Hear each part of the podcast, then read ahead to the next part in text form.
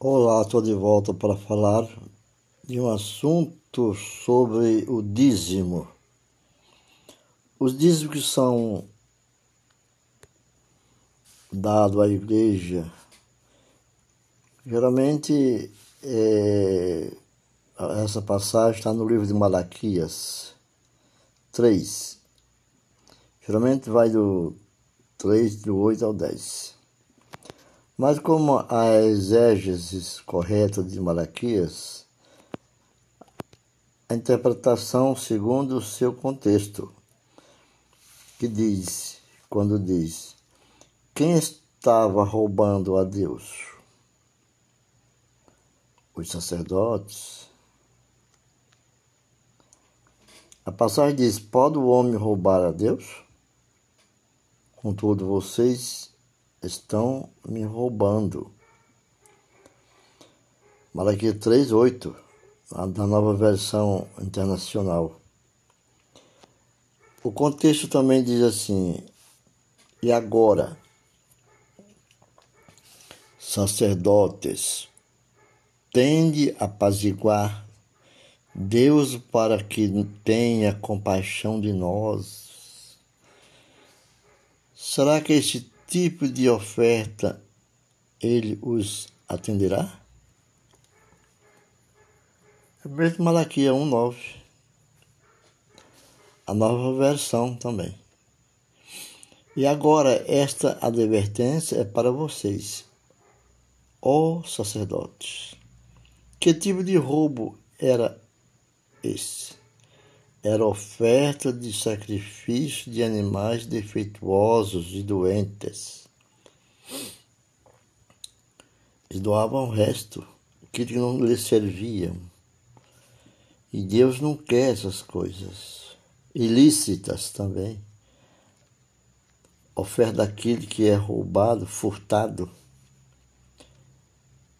Tem que ser libada, ilibada ilibada. A passagem como Como é que te roubamos? Tem essa passagem, quando nós estamos lendo Malaquias, Malaquias 8, 3, 8 diz Como é que te roubamos? Nos dízimos e nas ofertas. Nova, nova versão internacional, a Bíblia, né? O contexto, na hora, na hora trazem animais cegos, é o contexto, né? Me traz animais cegos para sacrificar. Vocês não veem mal algum. Na hora de trazeres animais aleijados e doentes como oferta, também não veem mal algum. Quando vocês trazem animais roubados aleijados e doente e os oferece em sacrifício, deveria eu aceitá-lo de suas mãos? Quem estava sendo amaldiçoado? Os sacerdotes. Porque vocês estão debaixo de grande maldição. 3.9. Malaquias 3.9 quando ele diz isso. No contexto, e agora está esta advertência para vocês, ó sacerdotes. Se vocês não derem ouvido, lançarei maldição sobre vocês e até amaldiçoarei as suas bênçãos. Aliás, já amaldiçoei, porque vocês não me honram de coração. Essa é a palavra do Senhor dita por Malaquias 2, verso 1 e 2. Quem seria prejudicado com a maldição nas colheitas? O povo por causa dos sacerdotes. A passagem impedirei que pragas devorem suas colheitas e as videiras nos campos não perder o seu fruto. Malaquias 3,11. No contexto, Por causa de vocês, eu destruirei o seu trigo, as sementes para o plantio. Nota da, da versão, né?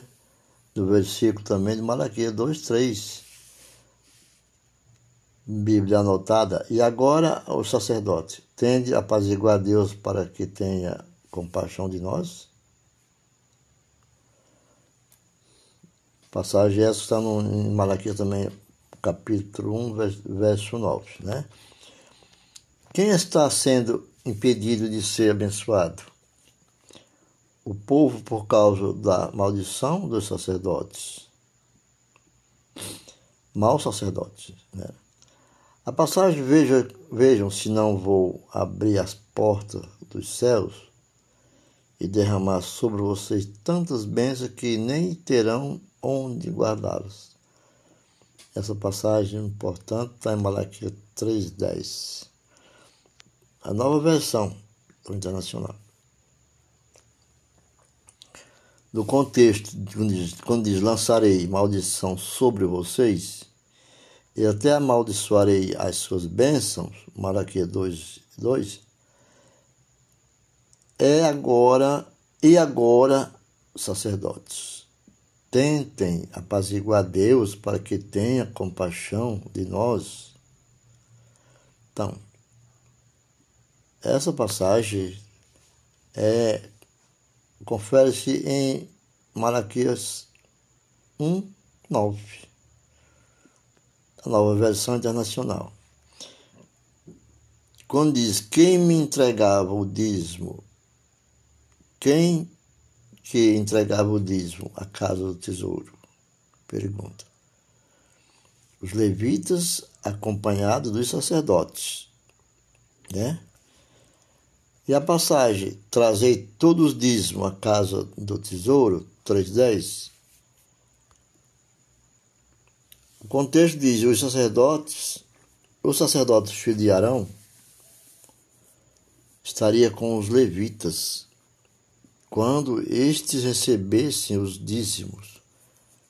E os levitas trariam os dízimos dos dízimos à casa do nosso Deus, às câmaras da casa do tesouro.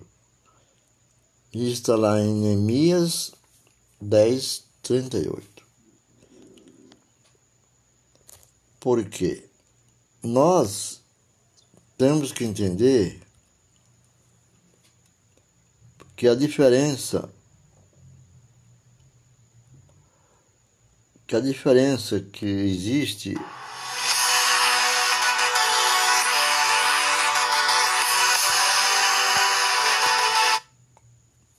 que a diferença que existe é porque Deus simplesmente não deixa para lá por que Deus não deixa para lá? Deus não deixa para lá. Por quê? Porque a maior parte da humanidade soa agradável o pensamento de que Deus não se intrometesse nos assuntos da terra. Acha que Deus não se intrometesse nos, nos assuntos da terra. Para que julgar o homem ou castigá-lo? Né? Não seria melhor deixar cada um escolher a própria sorte, sem atribuir qualquer juízo moral sobre os que andam de modo errado? Como aquele povo que contribuía, dizimavas com aquelas coisas que não era perfeito para o Senhor. Dava aquilo nem para ele, nem eles queriam mais. Você levar a oferta é, prenda, é, prendas para a igreja para fazer doações. Aquele que sobrou vencido, aquele que não, você não quer, é ruim, ficou velho, envelhecido. Malaquias 3, 10, 8 e 10, está colocando em advertência tudo isso.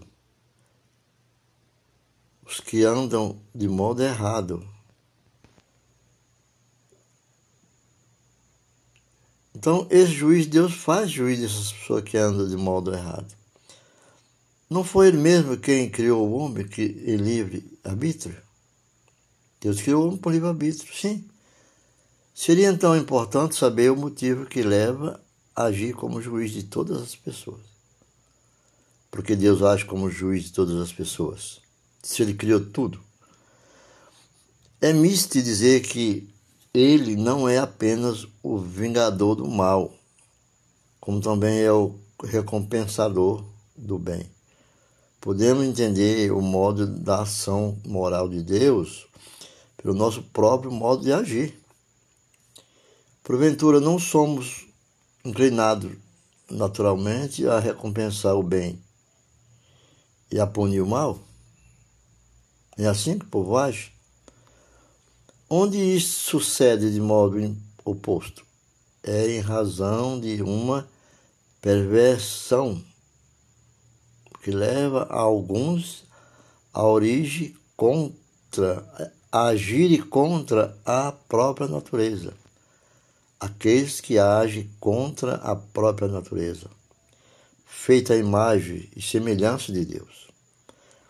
Essas pessoas que interrogam tanto, eles sabem que vão agir contra essa origem, imagem e semelhança de Deus como seu sistema de valores é pervertido, então se inclinam a provar o mal e reprovar o bem. Essas pessoas que vê o porquê de Deus.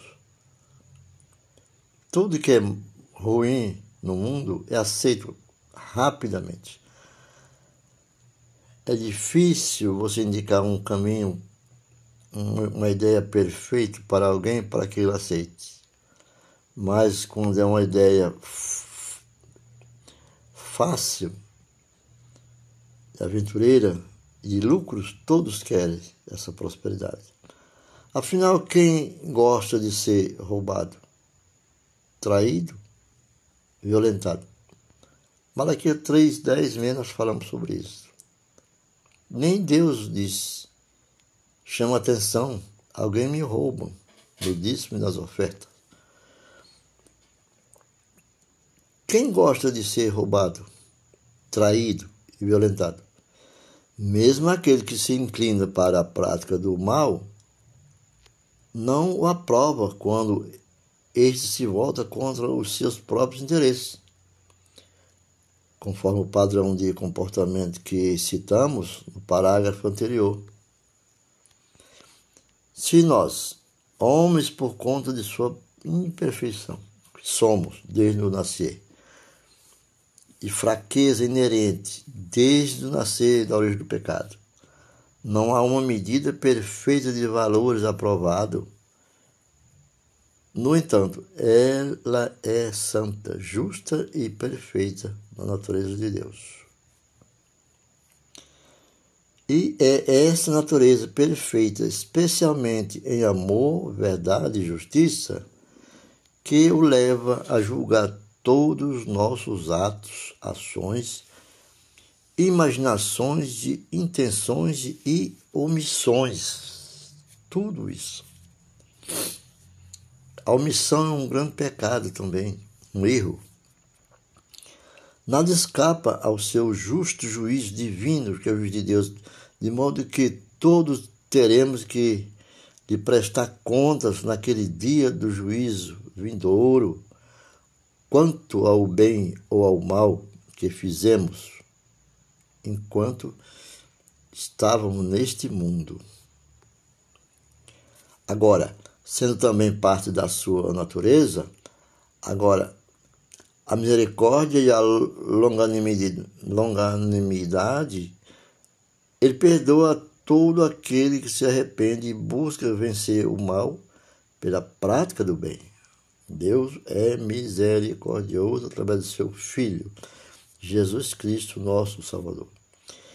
Ele nos criou para o propósito de vivermos para sempre em perfeita harmonia e unidade em amor com Ele e com todos os demais seres morais que vivem de acordo com o padrão de valores da sua natureza divina. Seres morais que vive de acordo com o padrão de valores da sua natureza divina.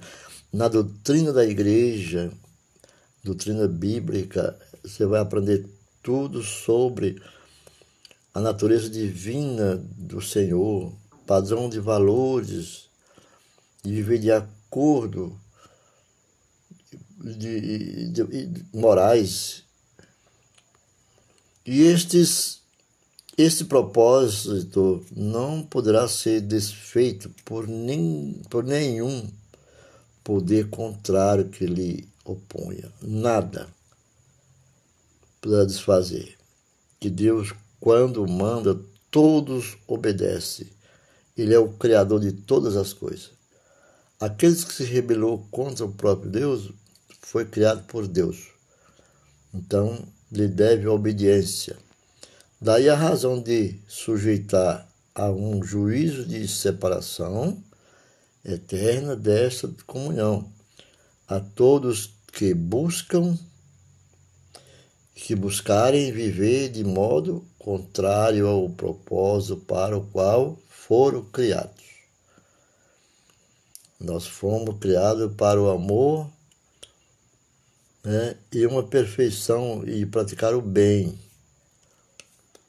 Mas Deus, daí a razão de, de sujeitar a um juízo de separação eterna dessa comunhão a todos os que se os que buscarem viver de modo contrário, oposto àquilo que Deus tem o propósito para nossas vidas, para o qual foram criados por Deus e nós fomos também criados por Deus. Lembrar que o nosso Deus gerou seu Filho, o único gerado, é Jesus Cristo. Nós fomos criados nós somos criatura.